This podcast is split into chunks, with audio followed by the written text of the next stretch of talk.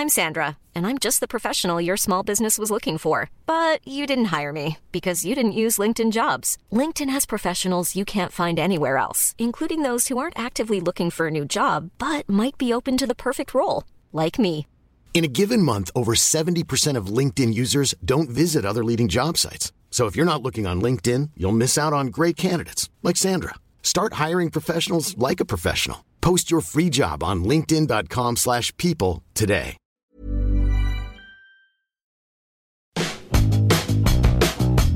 Neoconsecuencias. El sonido del marketing en un diálogo entre marcas y consumidores. Comenzamos. Muchas gracias por estar en Neoconsecuencias. Este programa está hecho para que ustedes aprendan un poquito de qué lo que es el marketing, la publicidad, todo el ecosistema que conlleva el marketing y de los negocios. El día de hoy hemos programado unas entrevistas muy entretenidas con Isabel Blasco. Ella es la directora general de una empresa que se llama Interbrand. ¿Qué tal Isabel? ¿Cómo estás? Buenas tardes. Hola Francisco, qué gusto estar aquí con ustedes esta tarde y muchísimas gracias. Pero bueno, la verdad un placer estar aquí con ustedes. No, muchas gracias. Y como siempre, también nos acompaña Mario Velázquez. ¿Qué tal Mario? ¿Cómo estás? Buenas tardes. Pues muy bien Paco, ya estamos ya reiniciando una nueva este, interacción social.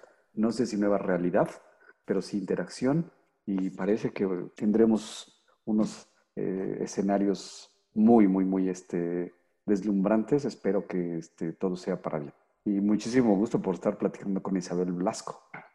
Ay, el gusto es mío.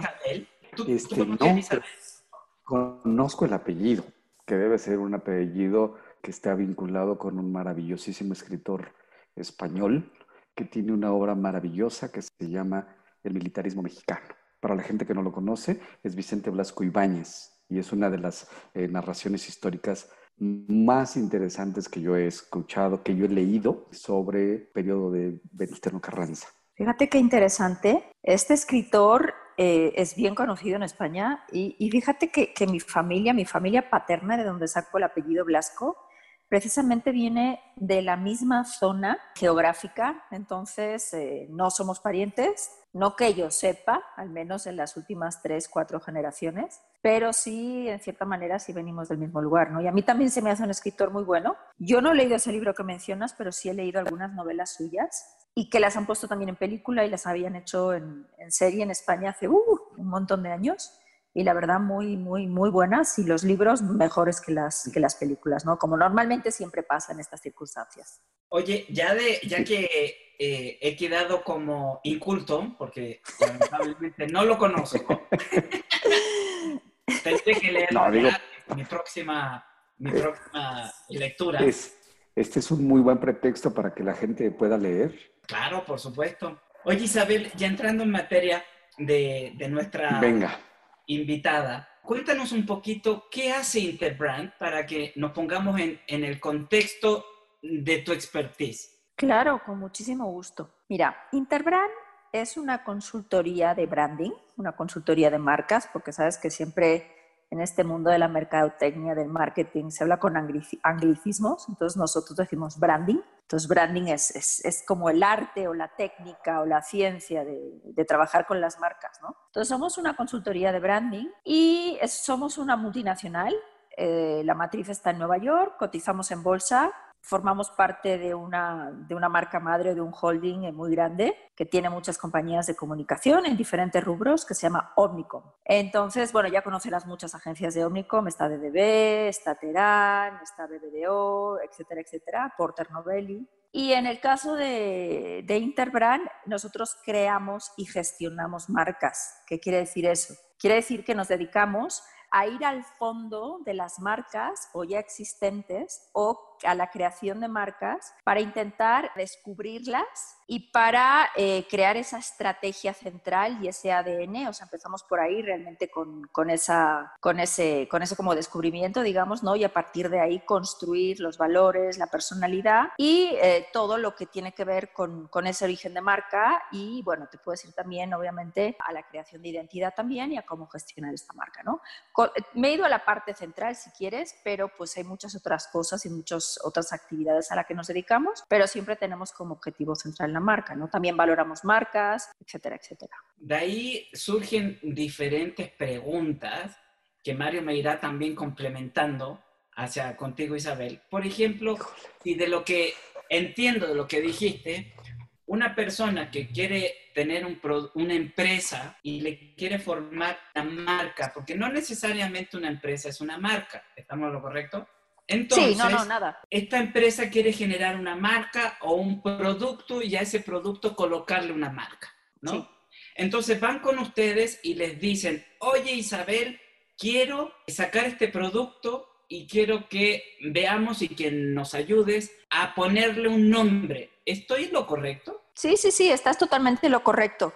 Lo único lo que yo te diría es que un producto no lo puedes disasociar de la marca, ¿no? De no ser que sea algo que sea muy básico, como una, la sal o el agua, o incluso el agua, porque el agua ya está brandeada, ¿no? O algo que sea muy commodity, como se llama a los, a los, a los productos, que es algo que, que realmente es algo muy cotidiano y algo que no, que es barato y que es del día a día, ¿no? Pero normalmente producto y marca no se pueden disociar, porque precisamente el producto, digamos, es la parte objetiva, la parte racional o la parte del beneficio directo, y la marca lo que le da ese nombre o ese apellido y le da también toda esa, esa parte emocional que hace que ese producto se diferencie de los demás precisamente por la marca, a través de la marca, ¿no? ¿Y me expliqué más o menos? Sí, tú me o sea, Sí.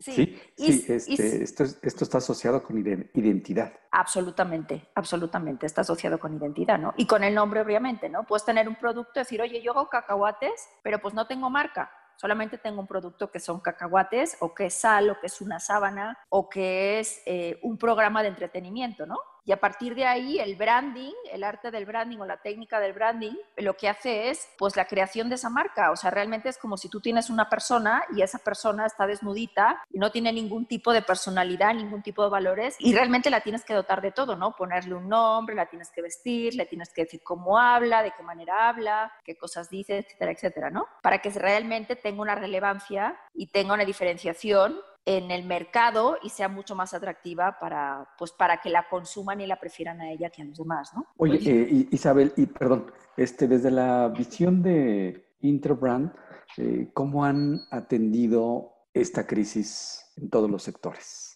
Sin duda le ha pegado a las marcas, a la identidad, al engagement, al, este, al awareness, y hay una nueva modalidad de comunicación, una nueva modalidad de eh, enviar el mensaje de las marcas, que tiene que asociarse, pues algunos lo asocian con empatía, otros lo asocian con beneficio, un valor agregado. ¿Qué es lo que han encontrado ahora? Sí, fíjate que es qué buena pregunta, ¿no? Porque todos como que en este esta, pandemia nos, ha empujado obligadamente a reinventarnos todos un poco, ¿no? Y las marcas obviamente están en, en, medio de todo esto y las marcas más que nunca también han tenido que pues adaptarse a estas circunstancias que todavía se están adaptando y pues no sabemos hasta cuándo va a durar, ¿no? Entonces las marcas han tenido que, pues han tenido que responder también de la manera pues que mejor han podido y que mejor han, las han dejado, ¿no? Porque pues depende de muchos factores, ¿no? De como, como cuál es la compañía madre de estas marcas, ¿no? Cuál es el capital, el capital que tienen realmente para apoyarlas o no. Luego también a qué tipo de público van, a qué sector van, ¿no? Porque pues tienes unas marcas como por ejemplo las aerolíneas o los hoteles o los restaurantes o las compañías de transportes o las arrendadoras de coches, etcétera, etcétera, pues que han sufrido muchísimo, ¿no? ¿Por qué? Pues porque son marcas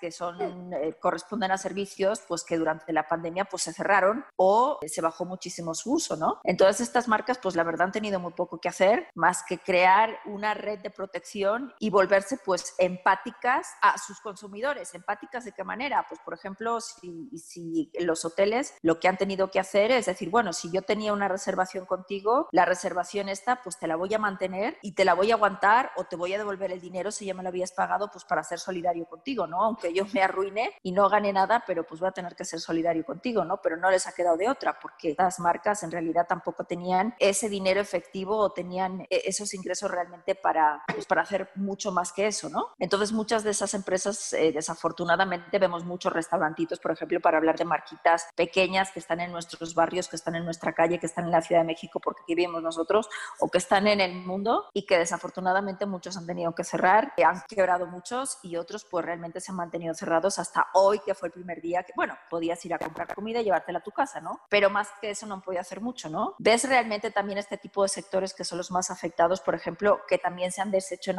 en atenciones con uno, ¿no? Cuando les ibas a comprar comida te regalaban, este, te hacían un descuento o te regalaban una botellita de algo, etcétera, etcétera, ¿no? Pero bueno, son las más tocadas y las que menos les puedes pedir si quieres porque hmm. somos todos conscientes de que han sufrido muchísimo. Y luego tienes las demás marcas que no han sufrido poco tampoco, pero bueno, no lo han perdido todo o han podido tener algunos ingresos y esas marcas, pues yo te diría que en tres acciones han tenido que desdoblarse o pensar en tres acciones principales precisamente para ahora mantenerse. Si gustas, ahorita continuamos con esa parte porque es continuación de una pregunta que te quiero hacer y enseguida regresamos a Neoconsecuencias con Isabel Blasco y Francisco Rojas. Vale, perfecto.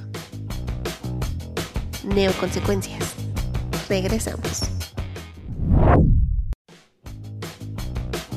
Neoconsecuencias. Continuamos.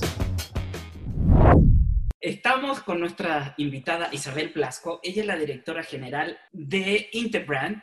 Había hecho una pregunta a Isabel que quedó un poquito a medias. Estábamos entrando en el, en el tema de cuáles son las marcas que se han tenido que reinventar y que estaba asociado con una pregunta, ¿cuáles han sido los sectores que han sido más beneficiados y cuáles han sido los que han tenido implicaciones negativas? Naturalmente para ellos hay una doble o un doble esfuerzo para resistir o para poder este, continuar con esta crisis. Sí, esta pandemia, confinamiento, cuarentena, encerrona, como queramos llamarle, ¿verdad?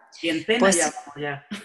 Sí, no, no, tremendo, tremendo. Pues sí, estábamos hablando precisamente de este tema y entonces ya mencioné antes del corte las marcas pues que como que han sufrido más con las crisis porque serán eh, o son servicios de raya marcas que no los puedes desasociar, que están directamente pues asociados con precisamente lo que no hemos podido hacer estos días, que es salir fuera, ¿no? A la calle básicamente. Y luego tenemos los sectores pues que ahí les va, ¿no? O sea, nos ha bajado a todo realmente el negocio para ponerlo de alguna manera, ¿no? Pues porque no hemos podido salir de la casa, se han tenido que cortar ciertos negocios, eh, los ingresos de efectivo, del, flujo de caja en, la mayoría de los negocios, pues se cortó, ¿no? Y estamos todos ahí aguantando lo que tenemos, ¿no? Porque tienes que seguir pagando nóminas, tienes que seguir pagando renta, tienes que seguir comiendo, etcétera, etcétera. Entonces, las, la mayoría de las marcas han sufrido también muchísimo de la crisis, obviamente, ¿no? Y lo que estas marcas, lo que tienen que seguir haciendo, lo que han estado haciendo la mayoría de ellas, yo creo, y bastante bien, muchas no también, pero es, y te has, has notado, ¿no? Que, que, esas marcas básicamente tenían que seguir teniendo un contacto empático con sus clientes, con sus consumidores o con sus simpatizantes, ¿no? Porque todas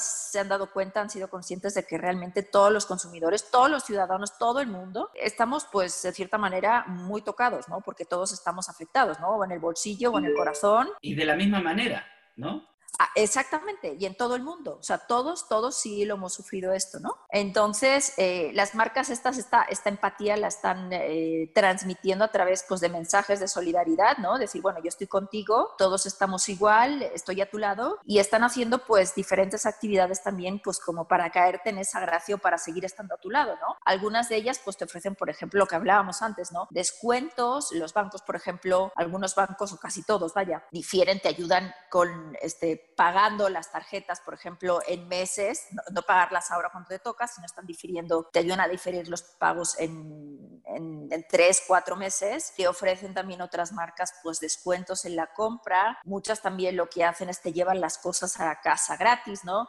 O sea, ese tipo de, de favorcitos, digamos, que sí te hacen el día eh, o te hacen, eh, o sea, te, hacen sacar la sonrisa y dices, bueno, al menos pues están conmigo, ¿no? Otro tipo de actividades que están haciendo muchas empresas también es esas empresas a sus empleados, ¿no? Oyes cosas muy feas, de que, bueno, pues han despedido a parte de su plantilla, también entiendes pues que no tiene más remedio, ¿no? Porque el dinero no sale debajo de las piedras, pero que han tenido que, despedir a gente o que han cerrado o, o, simplemente que no están pagando los salarios, ¿no? Pero hay otras, en cambio, que ya levantan la mano, este, por ejemplo, está, puedo hablarte de, Liverpool, que los conozco bien, que ha mantenido, está manteniendo por el momento los salarios a todos sus empleados en Bimbo, están manteniendo el, el salario a todos sus empleados, por ejemplo. La mayoría de empresas, tengo entendido también del, del grupo Carso, también está haciendo eso y muchas otras, ¿no? O sea, que realmente sí están tratando bien o están tratando bien, están manteniendo los salarios de sus empleados, ¿no? Hay otras que no pueden, pero no es porque no quieran, es porque se quedaron también sin, sin dinero para pagar la nómina. Y luego otro tipo de actividad que también es, las marcas pueden mostrar mucha empatía es hacia la comunidad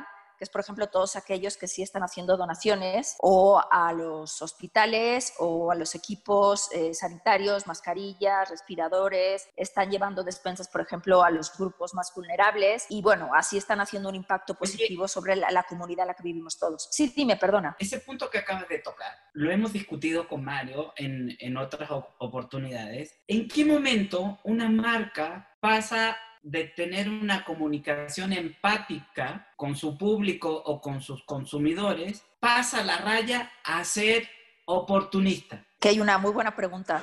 Paco. Híjole. Es, es, sí, es, está, sí, está tremendo. Pues fíjate que la raya es muy fina y hay peligro de que algunas marcas realmente aprovechen eso. Yo te diría que Obviamente hay sectores, hay marcas que han hecho el agosto, que, han, que hacen agosto durante las crisis, ¿no? Por ejemplo, todas las marcas pues, de mascarillas, de geles sanitizantes, etcétera, etcétera, les ha ido súper bien. Entonces, por ejemplo, la gente que se aprovechó de los precios y dobló, triplicó los precios, yo creo que eso es una mala acción, falta de solidaridad, ¿no? Sobre todo cuando sabes que la gente está fregada, que la gente tiene necesidad de algo y que es una emergencia internacional, no nacional solo, y realmente le cargan a los precios cuando, cuando la situación está que todos precisamente si nos viene de un peso, ¿no? Y esa raya realmente sí es fácil de traspasarla en algunos momentos, ¿no? Precisamente porque hay gente, como te decía, ¿no? Que quiere hacer el verano en primavera, ¿no? Sí se ha visto, sí se ha visto gente aprovechada, pero bueno, eh, eso siempre pasa, ¿no? Cuando hay crisis y hay gente que está realmente más indefensa, y tiene más necesidad de ciertos servicios o cierta ayuda, pues siempre hay quien que sube los precios, ¿no? Luego también te diría que hay empresas también que por su definición o por lo que hacen, por ejemplo, te estoy hablando, estoy pensando ahora en un Amazon, en, un Mercado Libre o en este tipo de empresas que su servicio lo, bajan, lo basan en, plataformas de, de, suscripción, algunas y otras de entrega a domicilio, ¿no? Que estas han hecho el agosto también, pero en realidad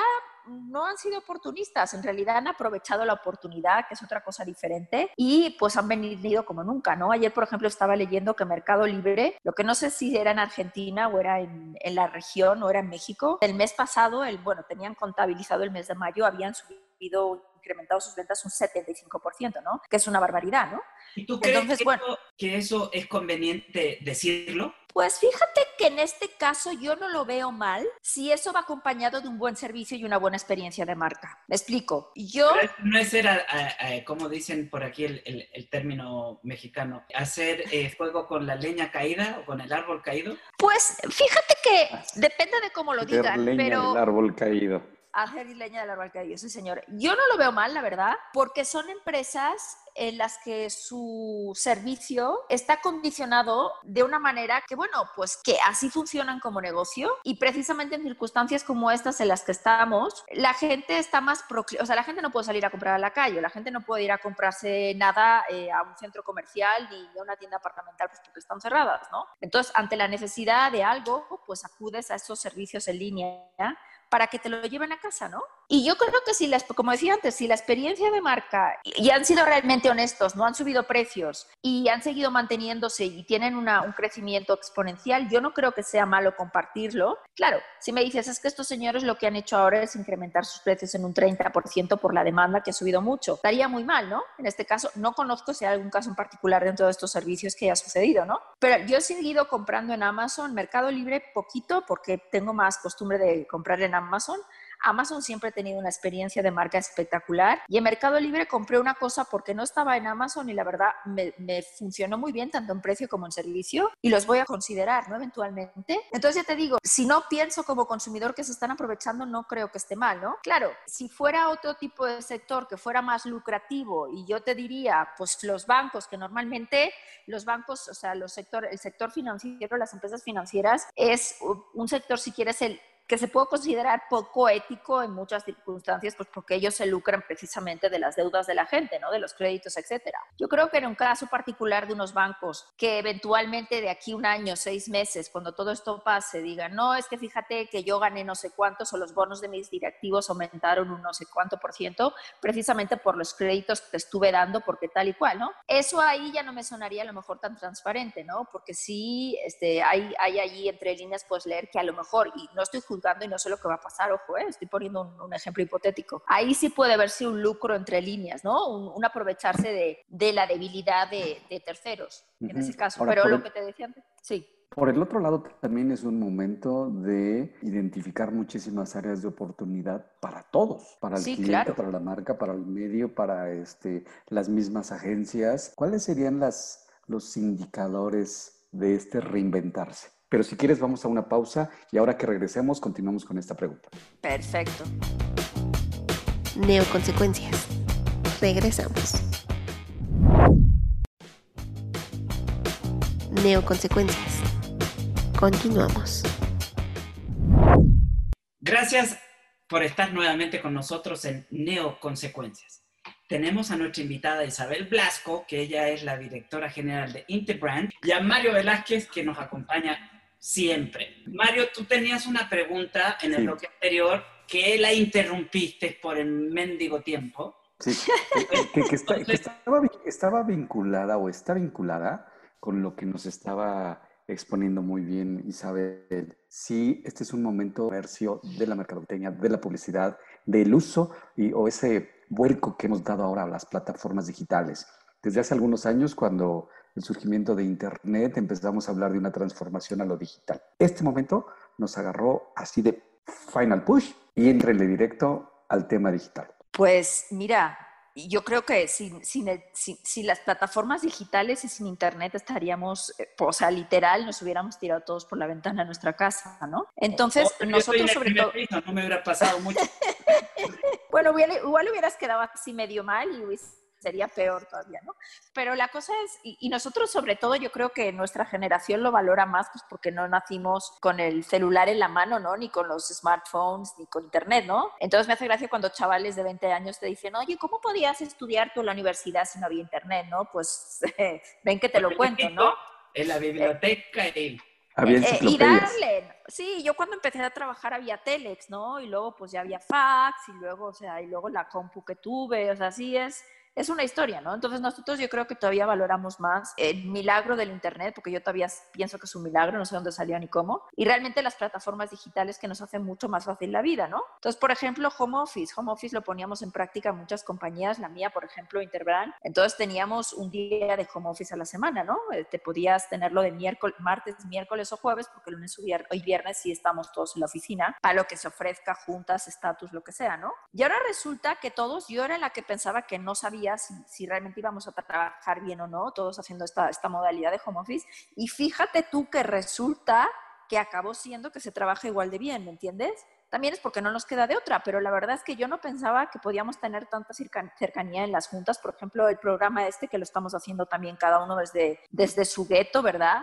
está como si estuviéramos juntos y, y, en la oficina igual, ¿no? Y las juntas con clientes están saliendo muy bien entonces te das cuenta que, que, sí se puede y sí se puede continuar así. Entonces ya, yo ya tengo clientes que ya dicen que van a cerrar oficinas físicas y que van a dedicarse al, al home office. Claro, son empresas también de tecnología, ¿no? Que lo tienen más fácil. Pero de todas maneras, yo creo que la gente que no había implementado home office ya lo iba a implementar, incluso va, va a subir los días, ¿no? Entiendo, siguiendo con... Oye, yo tengo ahí una pregunta pensando en eso. ¿Qué porcentaje ves tú que pueden hacer home office? Pues yo te diría que las compañías de servicio, todas podemos hacer home office estoy pensando, por ejemplo, nosotros, nosotros damos servicio a terceros. Yo creo que sí podemos eh, hacer home office fácilmente. Hay cosas porque la que requieres más a lo mejor que estemos cerca, ¿no? Pero yo creo que las compañías de servicios en general, todas podemos hacerlo. Y básicamente yo creo que se limitaría a, las compañías pues, que producen, ¿no? Las compañías de producción, la atención al público en el sentido, yo qué sé, este, te estoy hablando de, sobre todo los organismos administrativos y del gobierno, ¿no? Que tienes que llevar papeles y te los tienen que sellar y eso, eso sí, que eventualmente también se podría hacer todo digital, ¿no? Pero faltan pues milenios para que pase eso, ¿no?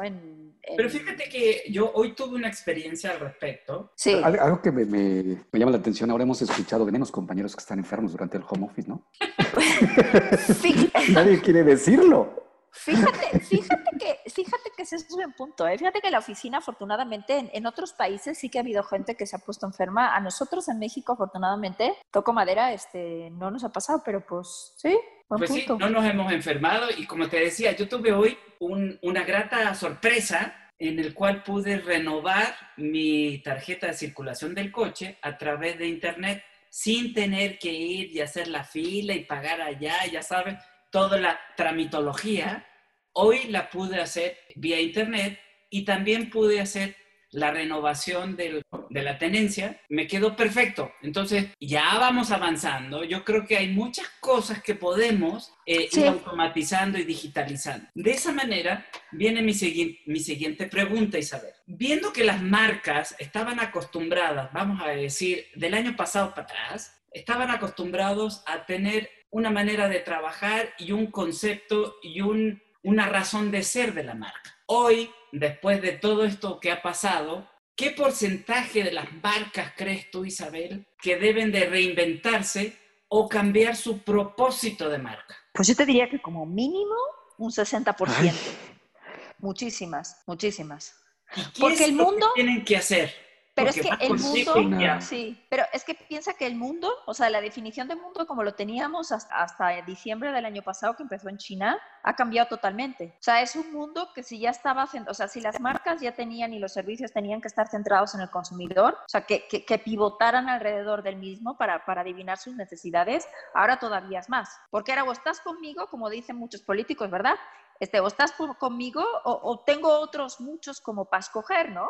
Entonces, han cambiado muchas cosas, o sea, por ejemplo, la comida, la comida ya sabes que te la pueden mandar a casa, ¿no? ya sabes que, pues es que el viaje, por ejemplo, el viaje sí es mucho más determinante, ¿no? Pero pues también sabes que puedes, puedes vivir sin viajar. Por ejemplo, nosotros tenemos clientes en la República, o sea, en, en Monterrey, por ejemplo, tenemos varios clientes y vamos seguido pues ya sabes que puedes continuar dando servicio a estos clientes sin viajar, ¿no? Entonces ahorras tiempo y ahorras mucho dinero también en viajes, ¿no? O hay muchos paradigmas que se han cambiado, por ejemplo, el entretenimiento. A mí me gusta ir al teatro, a mí me gusta ir al cine, pero pues puedes también hacerlo en casa a través de, de plataformas digitales que te presentan las cosas en casa y que te acostumbras a ellas también, ¿no? El otro día estaba hablando con mi hermana, mi hermana vive en Barcelona, no toda mi familia vive allí, no menos la familia política que la tengo en México. Pero mi hermana, por ejemplo, me decía, es que yo ya no, creo que ya no voy a ir al gimnasio porque ya tengo unas plataformas buenísimas de hacer ejercicio y ya me acostumbré a hacerla en casa, ¿no?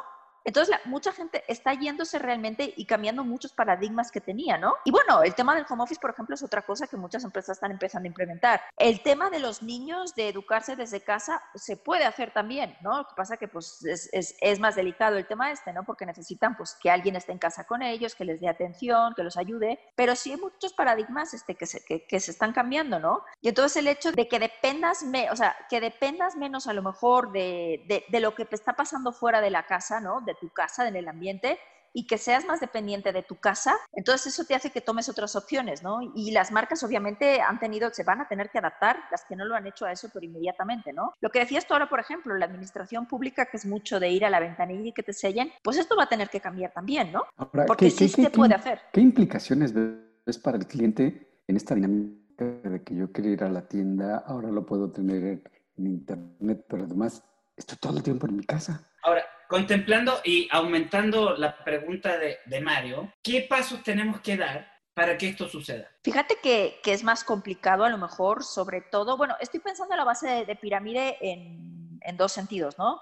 Uno, en la gente a lo mejor de más edad, pues que es gente que... Que tiene pues una que no- fecha... Pues que es gente que no está acostumbrada a Internet o que no sabe utilizar Internet de la misma manera que la gente que tenemos que trabajar todos los días, ¿no? Entonces es más difícil y no tienen ese entendimiento a lo mejor. Y luego si te vas a la base, a la pirámide, o sea, más por definición, que es pues en los niveles económicos que, no, que son más bajos, pues si hay más dificultad, pues porque la penetración de, de las computadoras en su casa o la penetración de Internet es más baja que en otros niveles socioeconómicos, ¿no? Entonces este acceso a la tecnología y por ende a este nuevo sistema o modo de vida pues se les complica, ¿no? Entonces yo creo que ahí también tendría mucho que ver, pues iba a decir el gobierno, pero eso ya no, no, pues no, no sé si podemos contar mucho con eso, ¿no? En, no, no en este país, en todos en general, ¿no? Entonces eh, sí tendría que hacerse un pensamiento realmente para que no hubiera esa polarización de, de intereses, ¿no? Y, de, y también de gente que está beneficiada y que puede seguir este, funcionando perfectamente y otra gente que está perjudicada porque realmente no tiene acceso a eso, ¿no? Entonces ahí sí, yo creo que ahí, sí tendríamos un problema.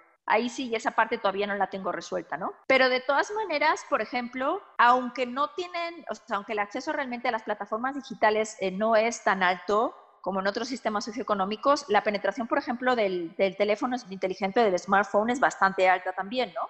Pasa que los planes no son planes de pago, es prepago y son modalidades diferentes. Entonces yo creo que también habría oportunidad aquí a muchos tipos de financiadoras, a muchos tipos de compañías de tecnología también, para que para dar realmente eh, acceso a esos niveles eh, socioeconómicos que ahorita a lo mejor tienen más dificultad, a que tuvieran acceso a esas plataformas y que tuvieran acceso también a esa tecnología. O sea, yo creo que sí se puede y yo creo que sí hay oportunidad para marcas realmente para pues para hacer para hacer negocio en plan bien también no a la vez de pues que llegan a, a, a, esa, a esos niveles no o sea estamos ahí no todavía falta mucho por hacer sí y por y por desgracia también estamos en un país en, en donde hay muchos pobres no pobres en el sentido pobre de la palabra, o sea, no tiene ni, ni para un teléfono, ¿no? Pero sí puede hacerse por ello. Vamos a hacer una pequeña pausa. Enseguida continuamos con Isabel Blasco y Paco Rojas aquí en Neoconsecuencias. No se vaya, regresamos en un parpadeo electrónico. Neoconsecuencias. Regresamos. Neoconsecuencias. Continuamos. Gracias por regresar a Neoconsecuencias. Estamos súper entretenidos con Isabel Blasco y con Mario Velázquez. Estamos platicando de Interbrand y de lo que tiene que hacer una marca para sobresalir hoy, replantearse en algunos casos, como decía Isabel, en un 60%, la estructura o el por qué existe esa marca. Isabel, en este caso, cuando nosotros tenemos esta, este pensamiento, nos damos cuenta, de acuerdo a lo que estabas platicando en el, en el corte anterior, que existen muchas maneras de reinventarse. ¿Cuáles son esos puntos claves que tú tienes que tomar en cuenta para esa reinvención? Híjole, qué preguntas me estás haciendo, ¿eh? Están bien buenas las preguntas. Pues mira, yo creo que, es, fíjate que ahora que estabas diciendo que antes dije el 60% de marcas se tienen que reinventar, pienso que no, que quedé muy bajita, creo que es bastante más, ¿eh? Muchísimas se tienen que reinventar, aunque solo sean un 30-40%, pero bueno, volviendo a lo que, al punto que me has dicho, pues mira, pienso que tienen que tener en cuenta en ese, o sea, en ese modelo mirando para adelante eh, de reinvención, pues tienen, o sea, ya lo dije antes también, y es tan importante el cliente, o sea, a quién voy y quiero no solo cubrir las necesidades actuales de este cliente o de este prospecto que tengo público objetivo, no solo quiero cubrir lo que necesita ahorita, sino que además me quiero adelantar a sus necesidades, que eso está muy cañón. Le tienes que meter eh, no solo ingenio, sino que le tienes que invertir también en innovación, ¿no? O sea, tienes que adelantarte a las circunstancias. Tienes, o sea, el consumidor el primero, es lo que te decía, o sea, ¿quién es mi consumidor? Voy a por él y, y realmente no solo le doy lo que necesita ahora, sino intento adelantarme también. Y también tengo que ver en dónde estoy conviviendo, o sea, cuál es mi mercado, o sea, qué está pasando en mi mercado ahora y cuál es mi competencia y cuáles son las tendencias de ese mercado. Y no solo a lo mejor tu competencia directa, o sea, si yo, por ejemplo, estoy vendiendo zapatos, eh, no me voy a fijar a lo mejor en las, por decir algo, en las marcas de zapatos que, eh, que conviven conmigo, sino me voy a meter en un sector más allá que va a ser el sector de fashion de la moda, el sector de la comodidad, el sector del transporte, me explico, o sea, todo lo que tiene que ver a lo mejor con lo que llevo en los pies que me ayudan a desplazarme o me ayudan a sentirme cómodo o me ayudan a sentirme bonito, bonita, ¿sabes? Entonces tienes que mirar ese cruce de consumidor de tendencias de mercado y hacia dónde vamos, ¿no? Por ejemplo, el entretenimiento. O sea, el entretenimiento es un sector que siempre le ha ido bien en el sentido de que todos tenemos un ratito para entretenerlos, eh, para entretenernos y nos gusta, ¿no? Como salir de la monotonía y salir del estrés y estar un rato pues distraídos con lo que nos gusta, ¿no? Pues hay factores que lo rigen, ¿no? Pues el dinero, qué tipo de espectáculo, a quién, qué necesito. Ahora, por ejemplo, el entretenimiento es algo que puedes tener desde tu casa en streaming o como te dé la real gana, ¿no? Este, y se pueden cruzar también muchas cosas, ¿no? Por ejemplo, ¿qué le ha pasado a Disney con, con esta crisis, como muchas otras compañías? Pues que los parques temáticos los ha tenido que cerrar por razones obvias. Ahora, fíjate que ayer leí que lamentablemente, ¿tú conoces a Circo eh, du Soleil? Sí, ¿cómo no? ¿Cómo pues no? Con una deuda de 3 mil millones de dólares.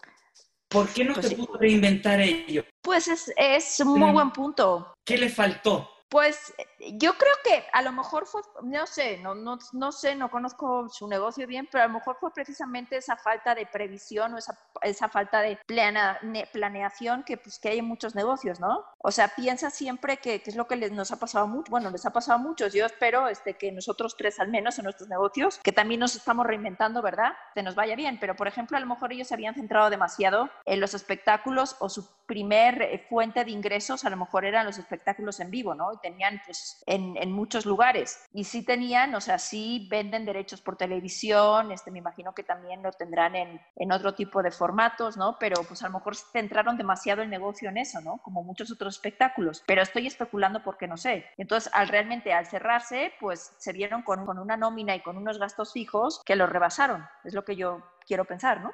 Sí, parece que el, que el problema con el Cirque du Soleil es que hicieron una, una, apuesta muy importante, muy fuerte, a partir de que vendieron a esta, de que este chico canadiense vendió a, creo que unos japoneses o chinos, y ellos ah, hicieron una operación de locura. Incluso entiendo que están tratando de reincorporar al ex dueño para que les ayude a programar cómo salir a salir. A renacer, exacto. Y según las noticias, por ejemplo, lo del Universal, que seguramente es el que viste, Paco, van a volver en 2021.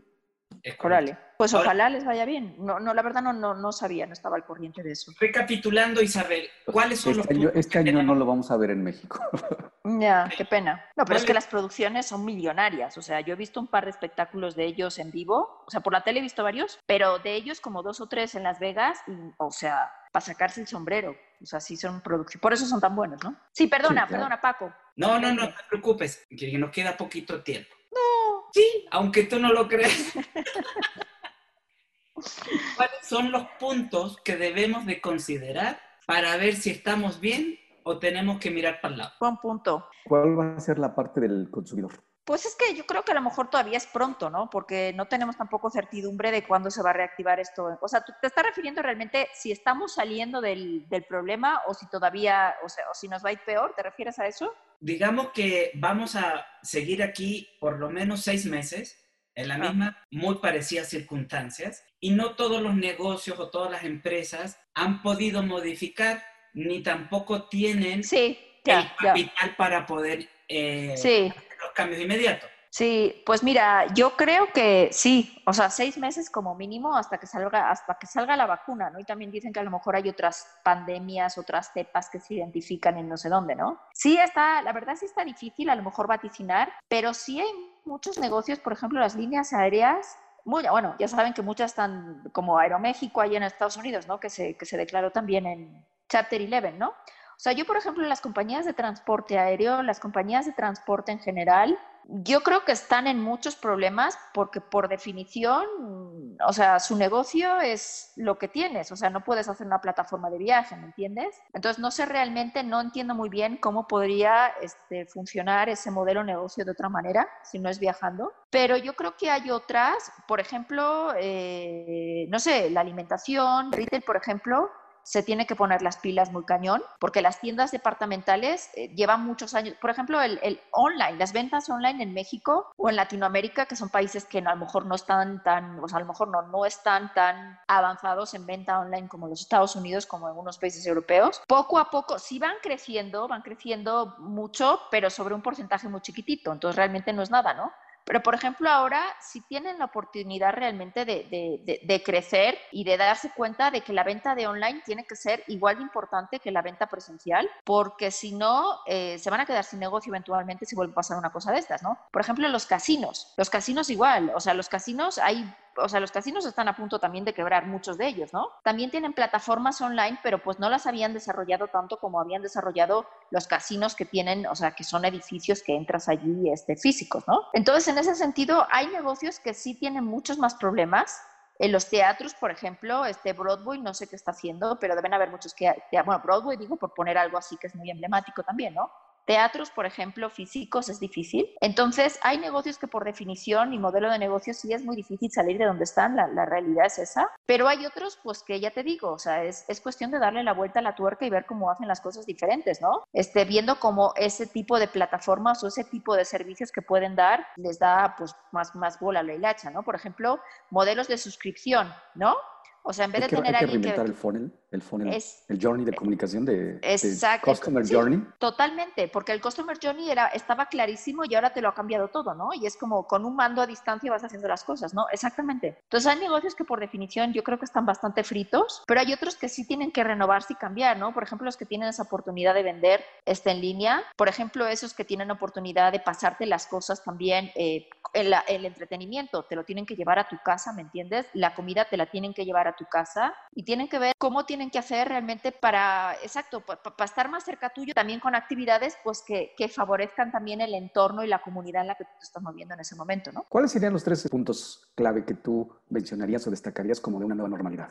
Los tres puntos claves es, yo creo que es la salud, o sea, yo creo que de aquí saldremos pensando que la salud es mucho más importante y nos tenemos que cuidar mucho más de lo que pensábamos. Yo creo que la otra es tener mayor conocimiento y control de lo que tienes en tu casa, o sea, en el sentido de plataformas digitales y cómo le puedes dar eh, poder a eso. Y luego el tercero sería, pues, que no existe el posicionamiento fijo de las marcas o sea, que siempre tenemos que estar en beta y siempre tenemos que estar, o sea, no, there's nothing for granted, como dicen en inglés. O sea, nada está garantizado en esta vida y que tienes que estar todo el día pensando en qué va a pasar, en qué va a pasar. Exacto. Es, es como una inseguridad, pero nos tenemos, o sea, inseguridad que si quieres en positivo podemos tener este mundo convulso, esta incertidumbre, que es la única certeza del mundo, es que es incierta. Eso es el estado en el que vamos a estar todos a partir de ahora. Creo que también este, eh, o sea, eh, ser más consciente de lo que tengo yo cerca y qué puedo controlar yo y luego lo de la salud, creo que la salud también es algo que dábamos por garantizado y pues, pues fíjate que no. Oye,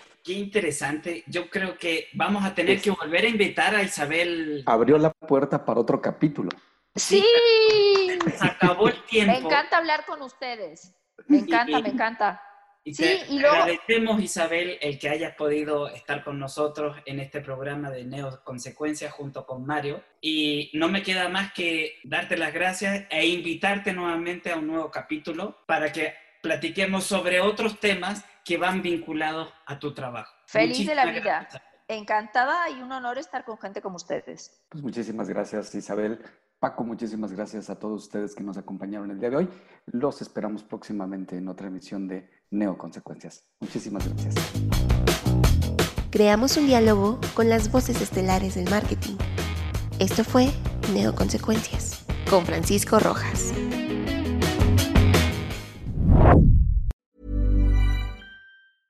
Mom deserves the best, and there's no better place to shop for Mother's Day than Whole Foods Market. They're your destination for unbeatable savings, from premium gifts to show-stopping flowers and irresistible desserts. Start by saving 33% with Prime on all body care and candles. Then get a 15-stem bunch of tulips for just $9.99 each with Prime. Round out Mom's menu with festive rosé, irresistible berry chantilly cake, and more special treats. Come celebrate Mother's Day at Whole Foods Market.